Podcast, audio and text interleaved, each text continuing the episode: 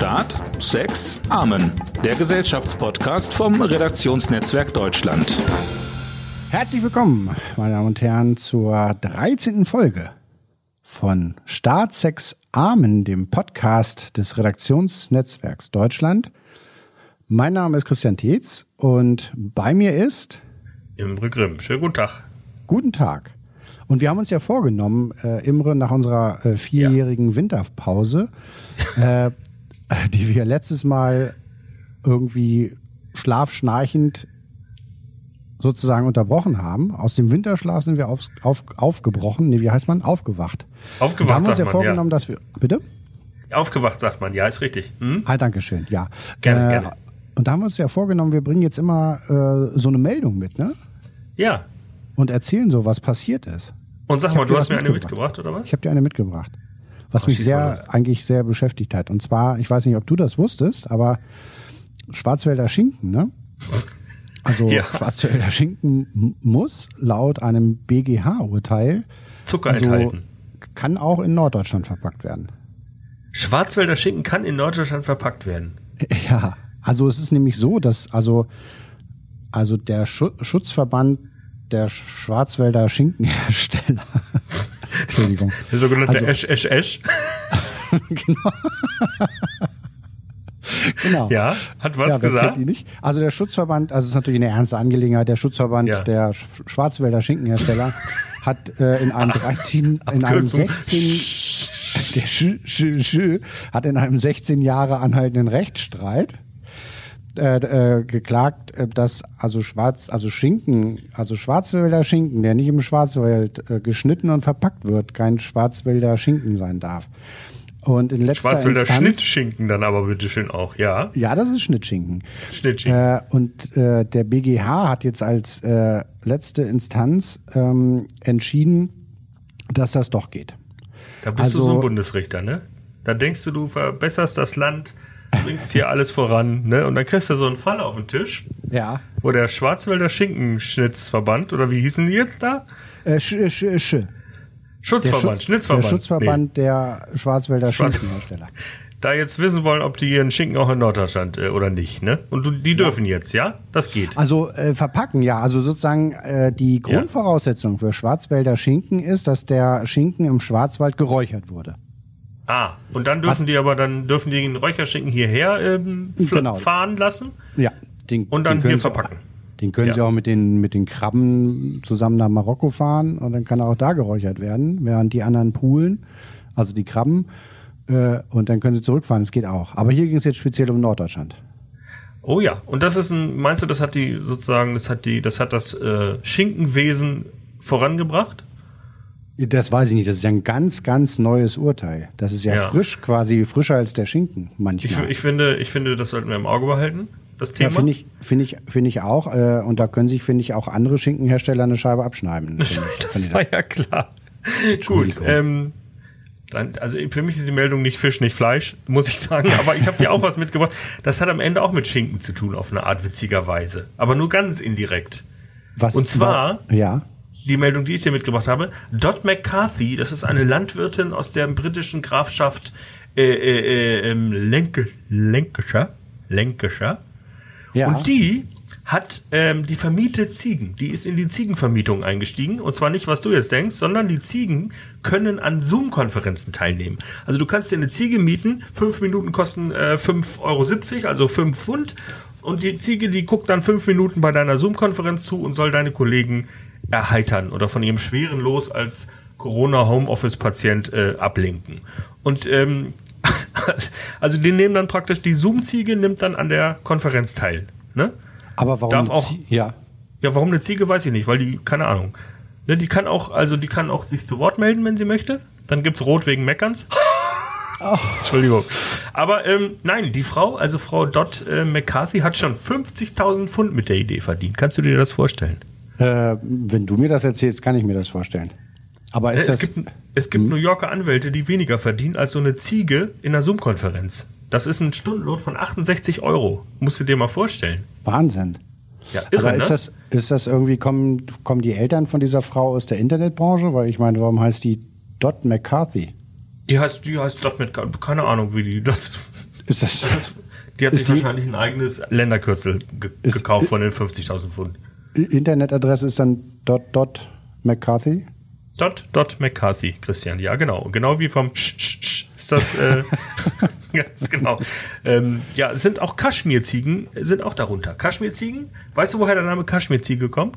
Ähm, ich schätze mal von den, äh, den beiden Bestandteilen Kaschmir und Ziege. Äh, nein, das Kaschmir speziell kommt, ist ein alter indogermanischer Ausdruck, kommt von Kaschmir, vielleicht sagen, wo es zum Bahnhof geht. so, Entschuldigung, Gott, Kalauer, grauenhaft. Also ist ja wirklich ähm, grässlich. Trotzdem haben wir noch nicht auf. Also, du weißt, Sag ich bin mal, echt froh, dass, dass wir noch nicht auf Aufnahme gedrückt haben. Ja, haben wir nicht, ne? Nee, es ist nee. ja auch noch alles auf, äh, genau. Ja, das ist meine Meldung für dich. Dot McCarthy, also wie gesagt, auf den Namen, äh, auf Wunsch blökt die Ziege auch und macht Sachen und äh, guckt bei der Videokonferenz zu. Ich habe nur es noch nicht ist ja so jetzt nicht ungewöhnlich. Es ist ja nicht ungewöhnlich, dass irgendwelche Ziegen und Böcke an Videokonferenzen teilnehmen, aber diese sind echt. Also es sind echte, echte Ziegen. Die, die, die tun dann überwiegend gar nichts das unterscheidet dir ja aber auch nicht groß von den meisten Teilnehmern einer Videokonferenz, so wie wir gerade eine führen. Aber wir sollten wirklich im Auge behalten, ob es das demnächst auch äquivalent mit Schafen, Elefanten und Murmeltieren geht, geht weil warum das ja, jetzt das Zoom-Murmeltier hat, glaube ich, eine große Zukunft. Warum? Ich würde mich freiwillig zur Verfügung stellen als Zoom-Murmeltier. Für 5,70 Euro in 5 Minuten nehme ich als Murmeltier an einer Videokonferenz teil. Das mache ich. Dann, dann Kann man mich es, einfach buchen. Ja, dann heißt es irgendwann die die Imre Grimm-Aktie. Der, der Imre Grimm, den kennt er doch, der Anne, der ist doch mit dieser Murmeltiergeschichte auf Zoom, ist der reich geworden. Der ist reich und hat sich dann selbstständig ja. gemacht. Und dann, genau. dann überholst du links Bitcoin. Natürlich, natürlich. Bitcoin, Bitcoin. Hast du, hast du Bitcoins gekauft, Christian? Leider nicht. Dann würde ich jetzt nicht mehr hier mit dir einen Podcast machen, sondern, sondern ihn schön auf, auf den Malediven äh, hören, was ja, du so richtig. erzählst. Ja. So, das waren unsere beiden Mitbringsel, äh, äh, Mitbringsel der Woche. Ja, und damit verabschieden wir uns. Ach nee. nee, nee, nee, jetzt geht's erst richtig los. Ach so. Pass auf.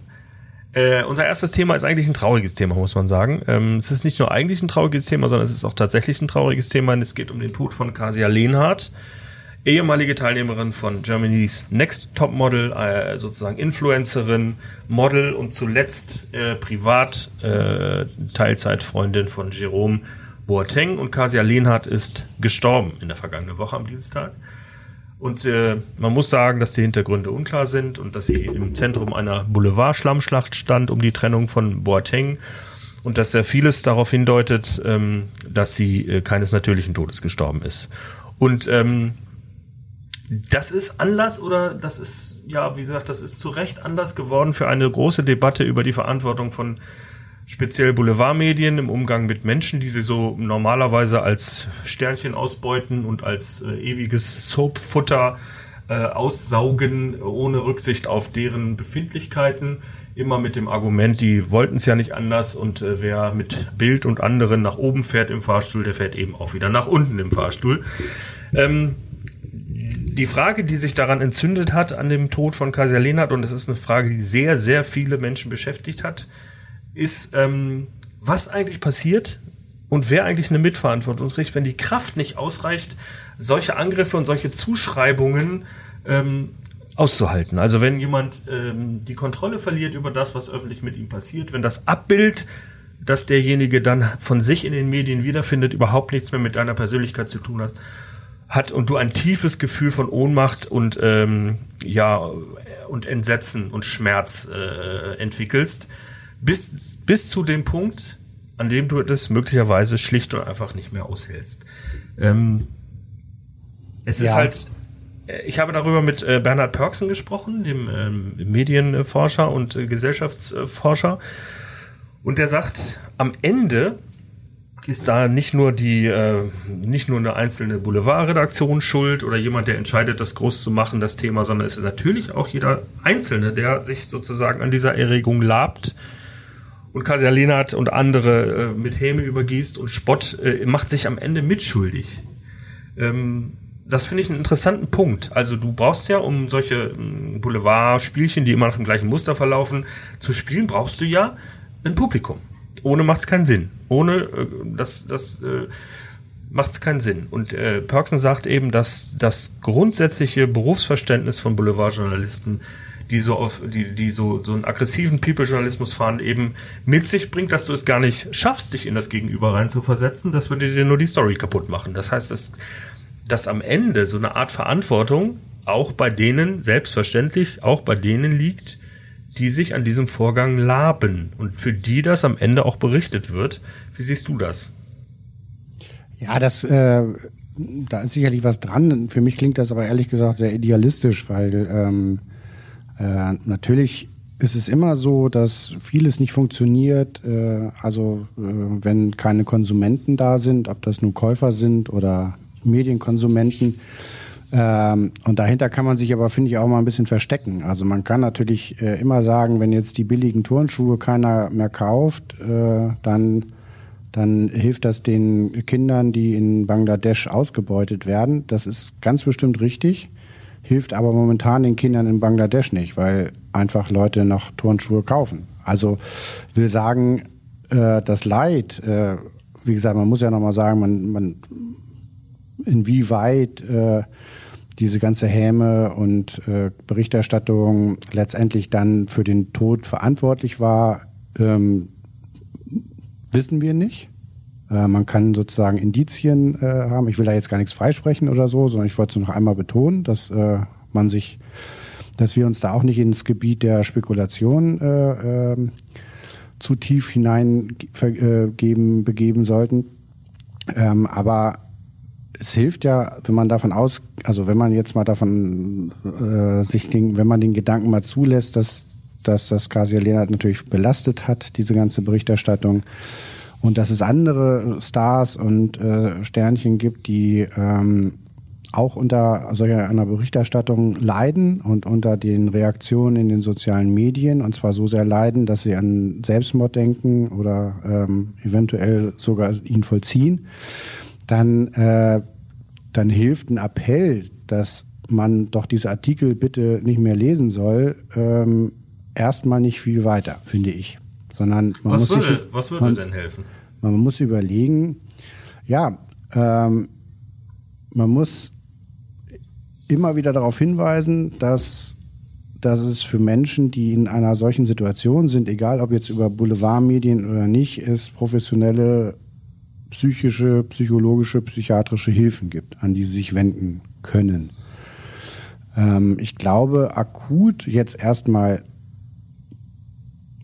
gibt es kein, ich meine, es gibt ja keine ethische Kontrollstelle für Boulevardmedien.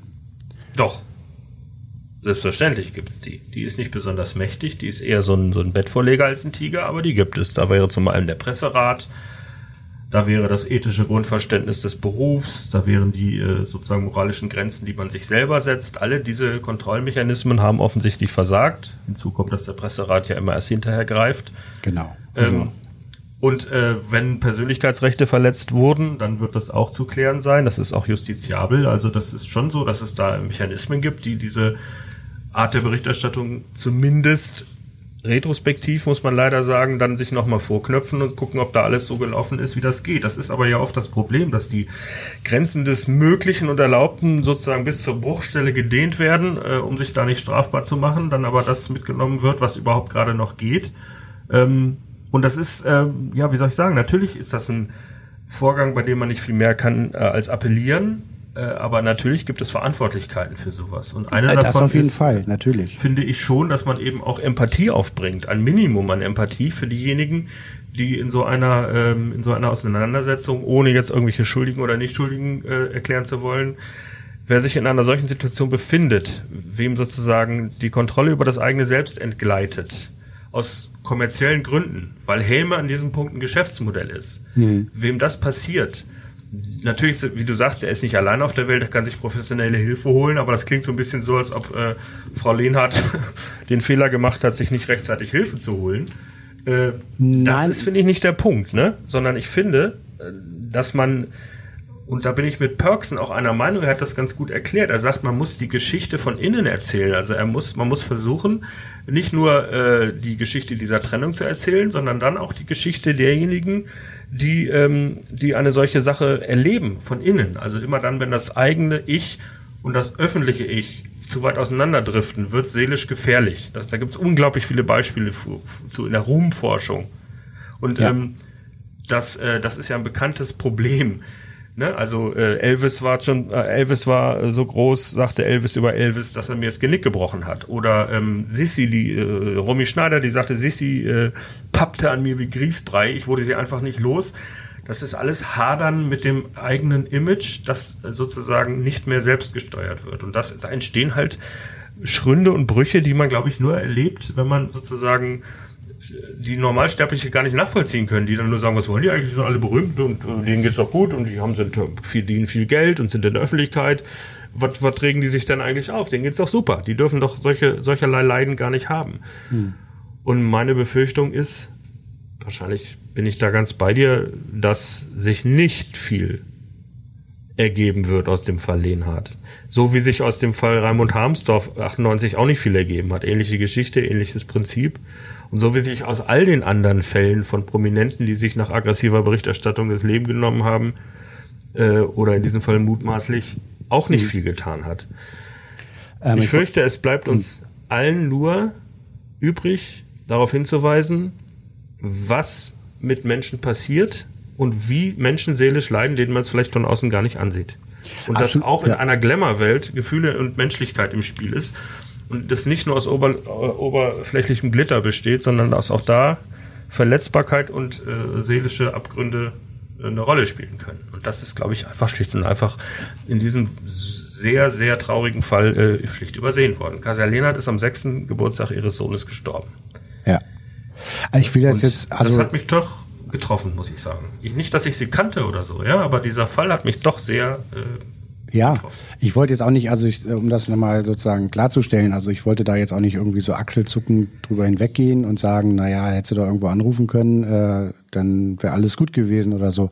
Sondern mir ging es um deine Frage und mir, und mir ging es um mhm. das Zitat von Perksen, der sagt, äh, naja, sozusagen äh, alle, die solche Zeitungen und solche Artikel lesen, die sind auch ein bisschen mit Schuld. Und, äh, und, nee, nee, nicht lesen. Lesen nicht. Ausdrücklich nicht lesen, sondern die sich sozusagen, die ins selbe Horn stoßen, die sozusagen nach dem vorgegebenen Muster, diese ist die Böse in dem Spiel, diese ist die Gute in dem Spiel, dann Häme, Spott und Drohungen aussprechen, die sozusagen sich zum Büttel machen ja. der, der Stoßrichtung. Richtung. Darum geht es. Es geht ja. nicht um die Konsumenten allein, okay. sondern es geht vor allem um die, die selber dann als Spottgeneratoren äh, äh, da irgendwie sich betätigen und äh, sozusagen dann Kübel von Häme über diejenigen ergießen, einfach weil sie gelesen haben, dass die doof sein sollen. Das so. ist, das ist, das, das ist dann ich, ne? natürlich was anderes. Das habe ich genau, ja. das habe ich missverstanden.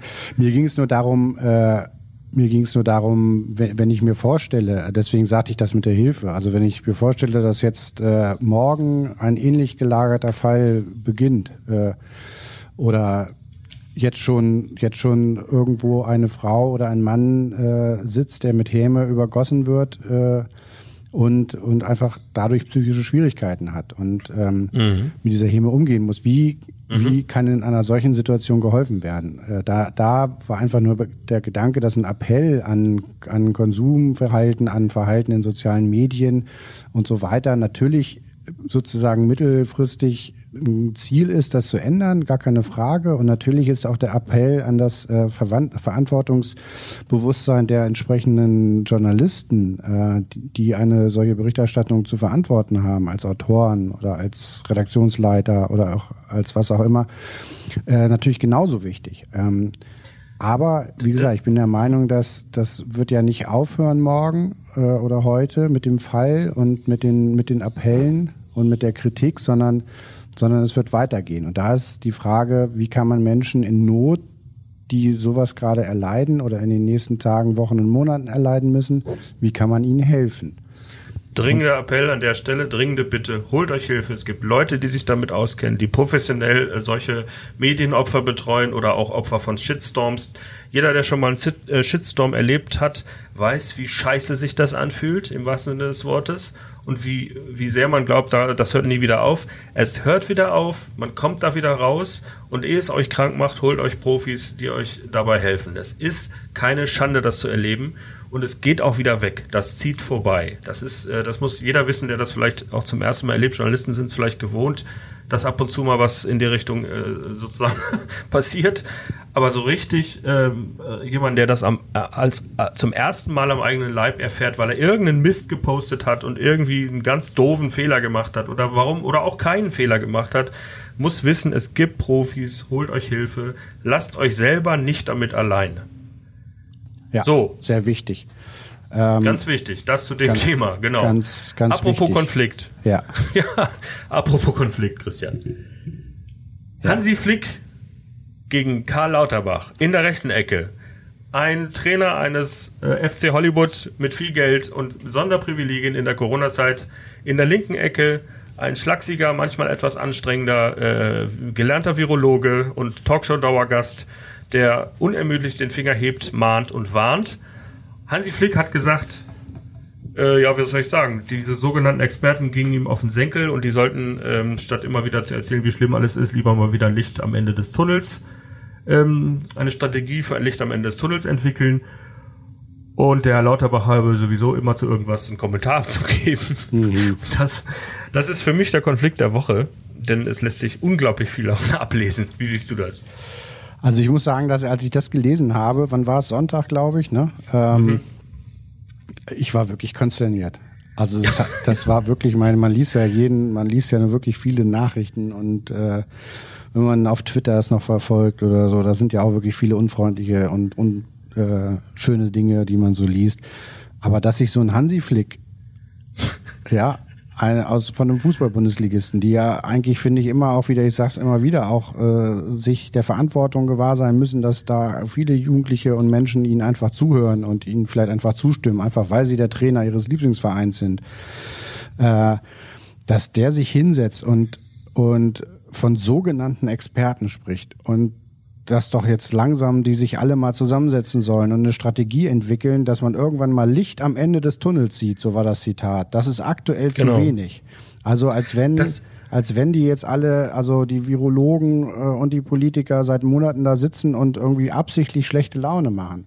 Und sagen, Natürlich, der, äh, der, der Lauterbach hat doch Corona persönlich erfunden. Der, der, das ist doch so eine Lauterbach-Gemeinheit, Covid-19. Die, die hat er sich ausgedacht, damit er dauernd bei Land sitzen darf. Also es ist, das, hat, das hat der Flick doch alles ganz genau analysiert. Es ist unfassbar. Was hat, was hat der FC Bayern eigentlich, frage ich mich, was ist mit dem in den letzten Wochen eigentlich passiert? Also ich, man ich muss glaube, ja mal sagen, Bayern war ja, ja ganz kurz, Imre Bayern war ja wirklich ein Verein, also entweder, also ganz lange, ne, man hat ihn entweder geliebt oder gehasst.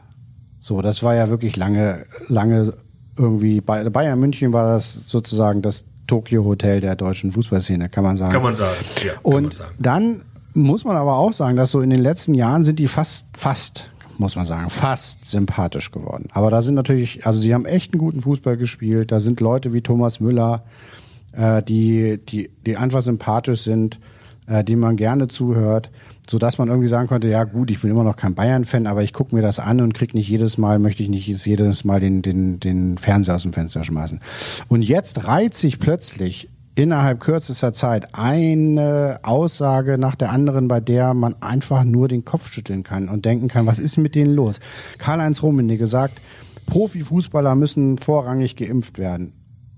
Ja, der FC Bayern München fliegt nach Katar und beschwert sich, dass sie, weil das Nachtflugverbot eingehalten wird, äh, von den Behörden, dass sie da nicht starten können. Ja, mein Gott, weil einfach keine Maschinen äh, starten dürfen, weil sie aber auch einfach keine Götter sind, so, sondern wie andere Menschen, die mit Flugzeugen starten, auch.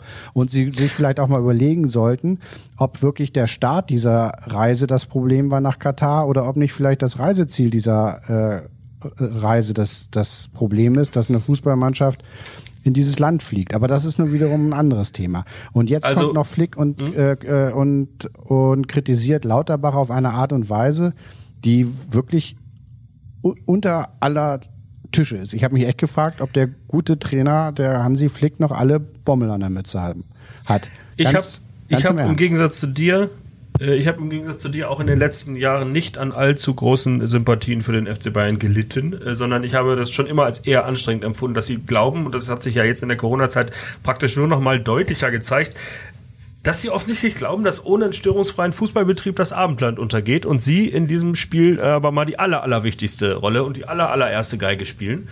Und dieses Selbstverständnis ist so, was mich so nervt, wie du, wie du es eben beschrieben hast.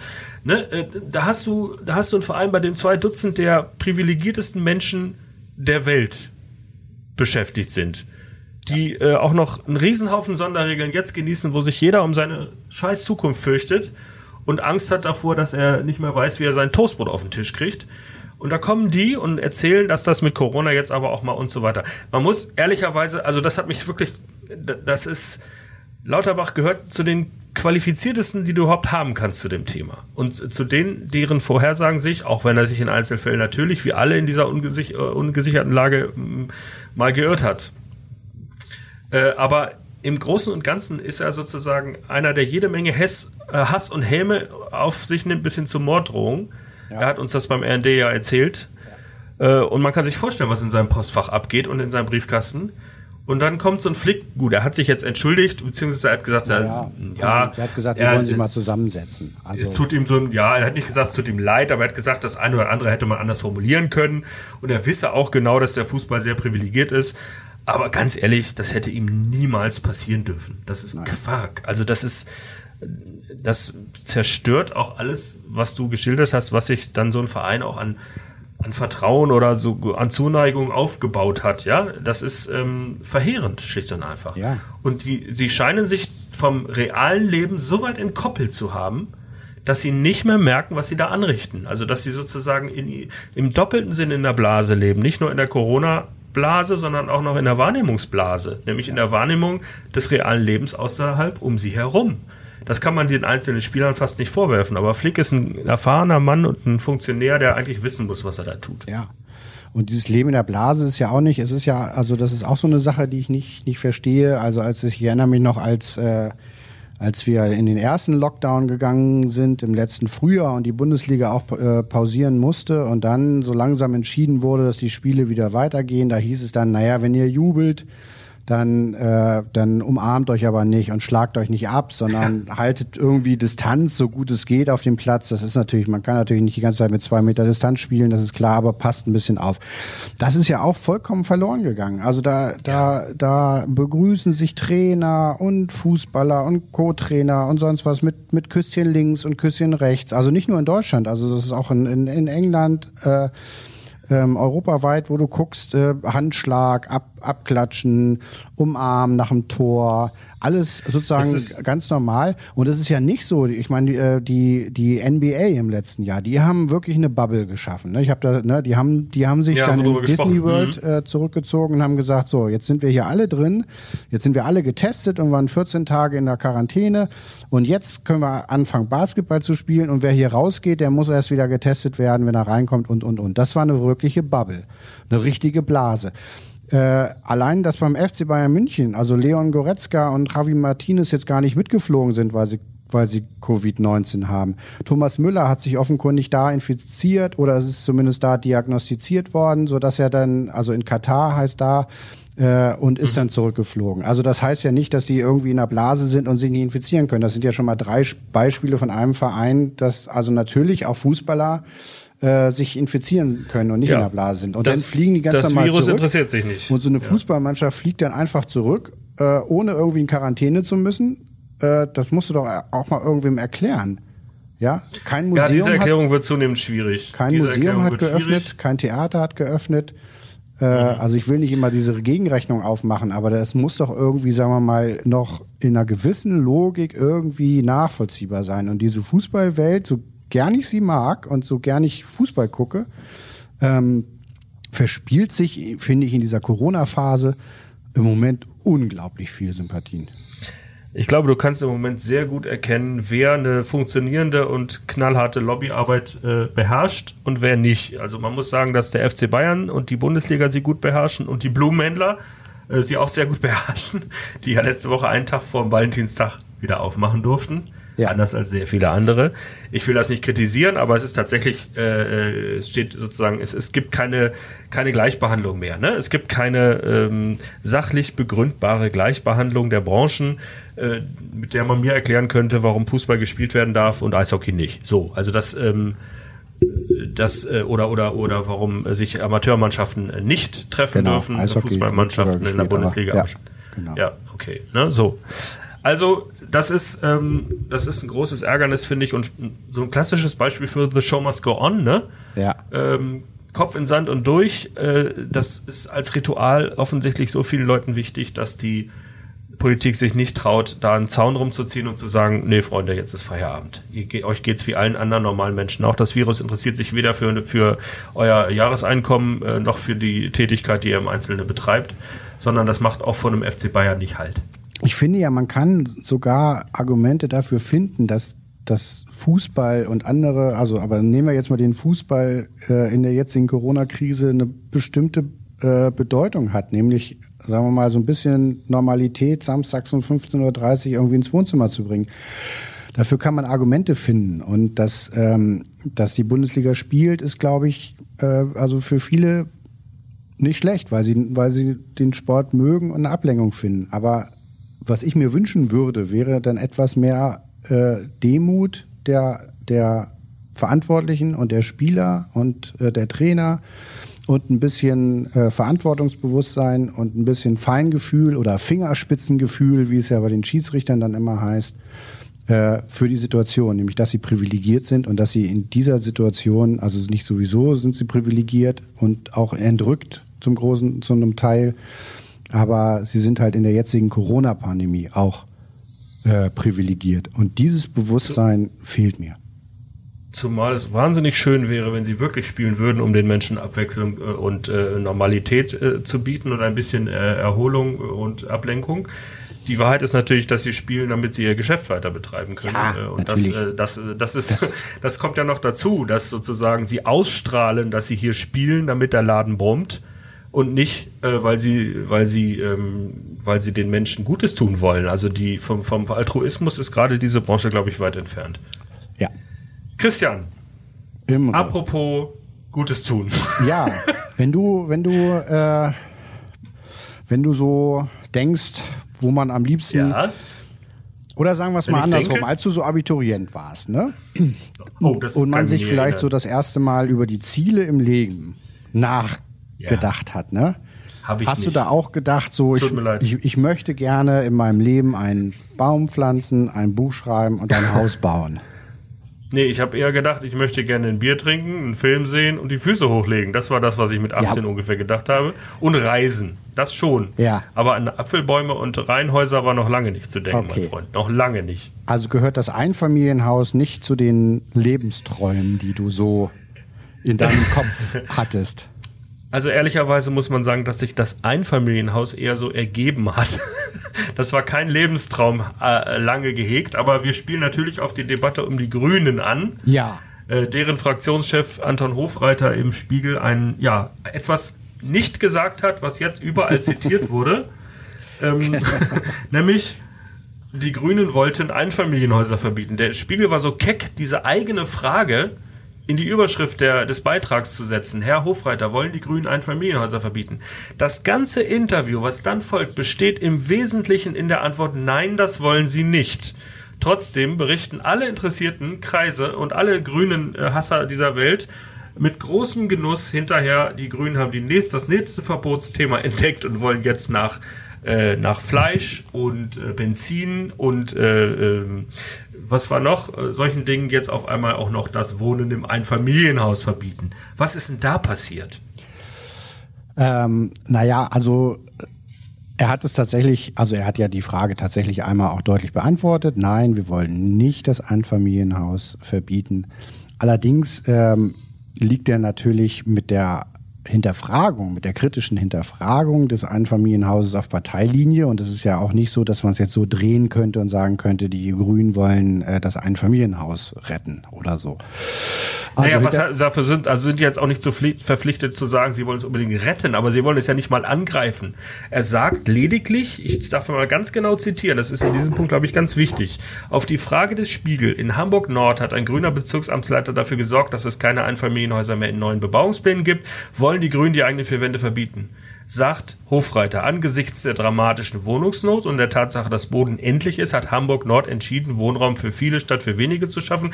Dass Kommunen entscheiden, was bei ihnen sinnvoll ist, ist jahrzehntelange Praxis in unserem Land. Natürlich wollen die Grünen nicht die eigene vier Wände verbieten. Die können übrigens sehr verschieden aussehen. Einfamilienhaus, Reihenhaus, Mehrfamilienhaus, Mietshaus.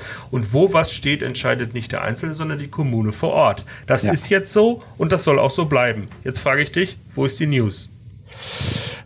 Ich glaube, die die, oder naja, die News, ja, die Befürchtung äh, ist offenkundig, äh, nein, oder ich sag's mal so rum. Ich glaube, was in der Kritik jetzt durchscheint, ist, dass, dass alles oder vieles über einen Kamm geschert wird. Gesch geschoren? Geschert? Ge Geschoren? Ge bist jetzt wieder bei den Ziegen oder was? Ja. Geschoren? Über einen Kamm geschoren. Gesch schon richtig, glaube ich. Geschert? Geschert? Geschoren? Geschort. Ist ja peinlich, dass wir es jetzt gerade nicht wissen, ne? Geschoren wird. Natürlich wissen wir das. Christian. ähm, so. Also, man muss Ach, natürlich ein bisschen unterscheiden. heute auf geschoren und ausgerechnet geschoren. Jedenfalls äh, ist natürlich ein Unterschied, du ob du in einer Kommune wie Hamburg Nord, in der du absolute Wohnungsnot hast, wo du sowieso schon in ganz Hamburg irgendwie keine Wohnungen, keine bezahlbaren Wohnungen findest und dann auch noch äh, in einem Stadtteil oder in einem Bezirk bist, in dem sowieso Wohnungsnot herrscht und auch noch viele Menschen ankommen, äh, dass da irgendwie du auf eine Fläche, auf eine Grundstücksfläche dir überlegst, vielleicht nicht nur ein Einfamilienhaus zu stellen, sondern ein Haus zu stellen, in der mehrere Miets- oder Eigentums- oder was auch immer Parteien wohnen, ist ja erstmal nachvollziehbar. Das ja, aber das ist doch gar keine neue Forderung. Das passiert doch längst. Das entscheidet die Kommune, ja. so wie überall sonst auch. Ja. Das ist ein ganz normaler Vorgang. Da wird ein Bebauungsplan erstellt und dann sagen die, okay, du kannst hier ein Einfamilienhaus hinsetzen oder eben nicht. Wo ist jetzt, ich frage dich weiter, wo ist die News? Was wollen die Grünen anders machen? Nichts. Das zahlt einfach nur auf diesen lukrativen und billigen Grundreflex ein. Die Grünen wollen uns unser gewohntes Leben madig machen. Die wollen uns alles wegnehmen, was uns Spaß macht und den Deutschen wichtig ist. Sein brummendes Auto und sein Haus. Und in diesem Fall muss ich sagen, mit dem Auto, da bin ich sozusagen, das ist, da haben sie wirklich was vor. Beim Haus würde ich in diesem Fall sagen, das ist großer Mumpitz. Und dass Dobrindt dann so sagt, ideologischer Kampf gegen das Eigentum und bevormundet Eigner so Dobrindt. Ja, ich wusste gar nicht, dass er politisch noch aktiv ist. Dobrindt. Ja, die, das ist. Äh, also, ich verwechsel den immer mit Scheuer. Sind das nicht die gleichen? Ja, es ist, ich, ich glaube, die sind noch nie auf einem Foto gesehen Oder? worden. Ich glaube, es ist tatsächlich so. ja, also ich finde, das ist eine durch und durch unredliche Debatte äh, die naja. Habeck ja dann auch wieder eingefangen hat. Ja, also die, äh, ich, ich glaube, man muss ein bisschen unterscheiden. Also diese Debatte, die Grünen wollen uns was verbieten, ist Quatsch. Die, eine Debatte zu führen, äh, ob es sinnvoll ist, irgendwo Einfamilienhäuser hinzustellen oder ob es sinnvoller ist, Wohnraum zu verdichten, aus verschiedenen, äh, aus verschiedenen Argumenten ob energiepolitisch, ob äh, sozialpolitisch, ob wohnungspolitisch, äh, unterscheidet sich ja zwischen Stadt, zwischen urbanen Räumen und ländlichen Räumen. Total. Aber äh, dass man, dass man das sozusagen bewusst debattiert, finde ich jetzt erstmal nicht schlecht. Das ist aber doch längst der Fall. Also diese Debatte ja. wird doch geführt. Da kannst du auch auf die Frage kommen, ist ein Neubau nicht unter, unter Umständen energetisch sinnvoller als eine Altbausanierung und solche Sachen. Nur diese Debatte, die, die, die ist ja, wie soll ich sagen, das Bewusstsein dafür ist doch da. Also die, die, äh, die, die, die Skandalisierung dieses Interviews ist es, was mich, was mich nervt. Mich interessiert, mich nervt das nicht inhaltlich, das ist völlig richtig, darüber zu sprechen. Aber jetzt sozusagen ähm, die Zuschreibung, da kommen jetzt die und wollen uns da was wegnehmen.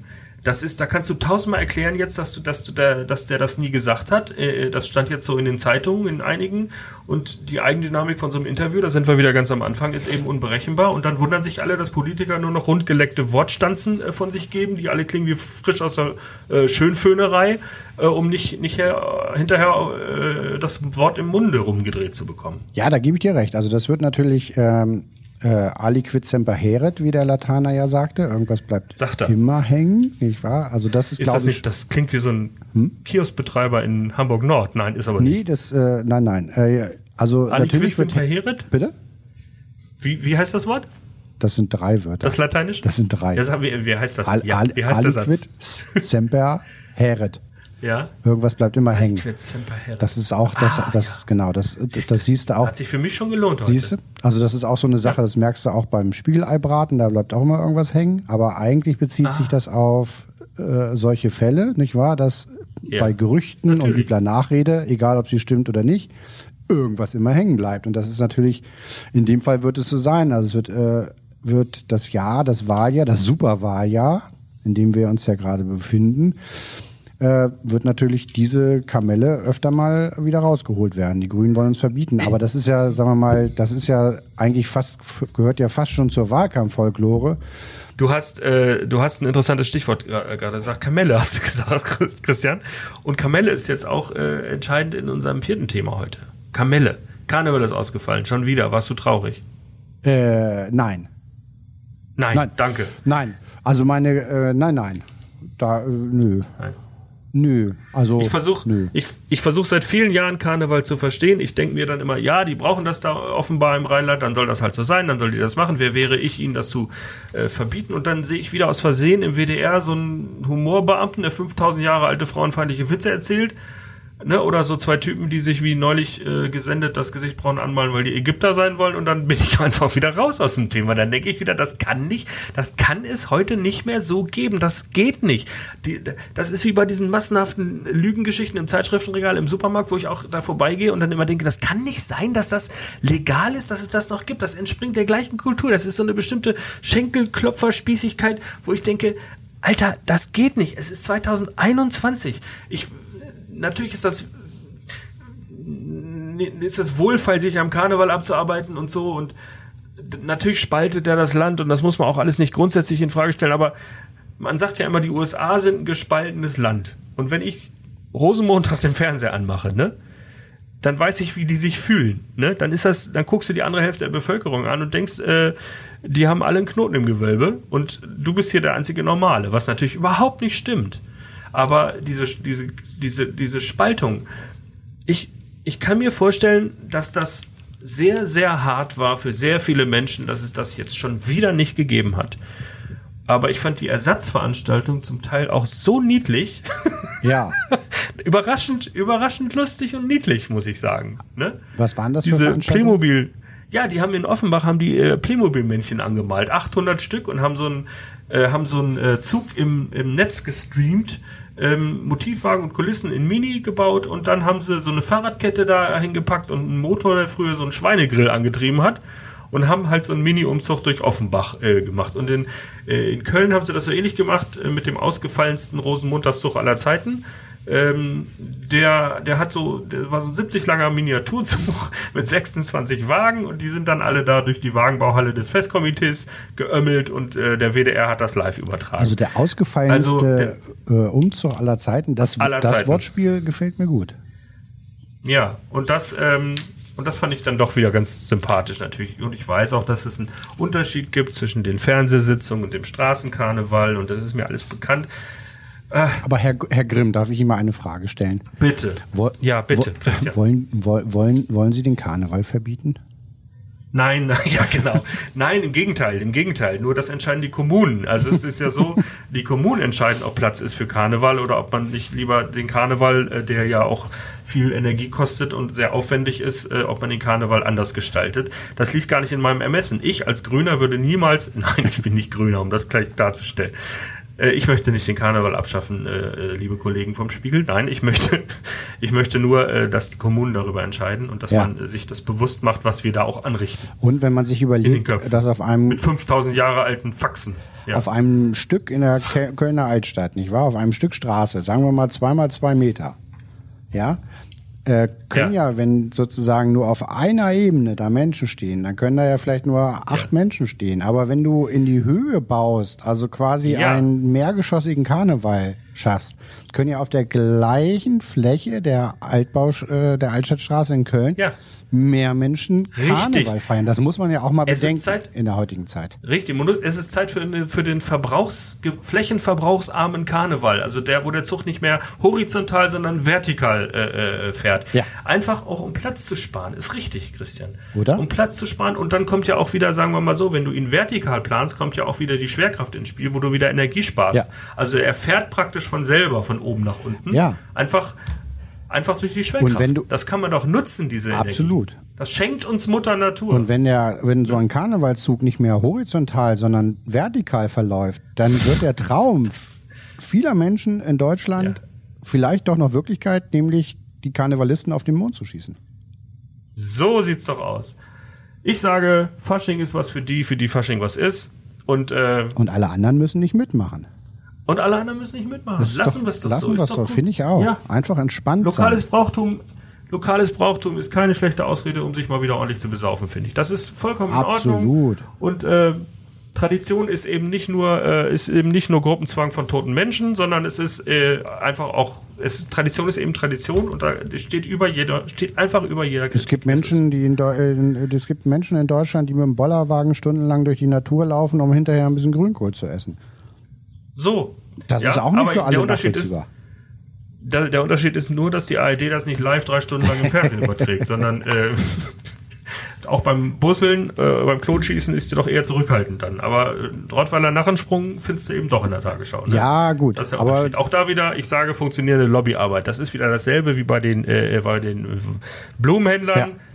Die wissen einfach, wie das geht. Also, die wissen das also einfach. Also sagen wir mal so, wenn, wenn ein ein ostfriesischer Boselverein demnächst nach Katar fliegt unter Umgehung des Nachtflugverbots, um dort an der, an der äh, Club Bosel WM teilzunehmen.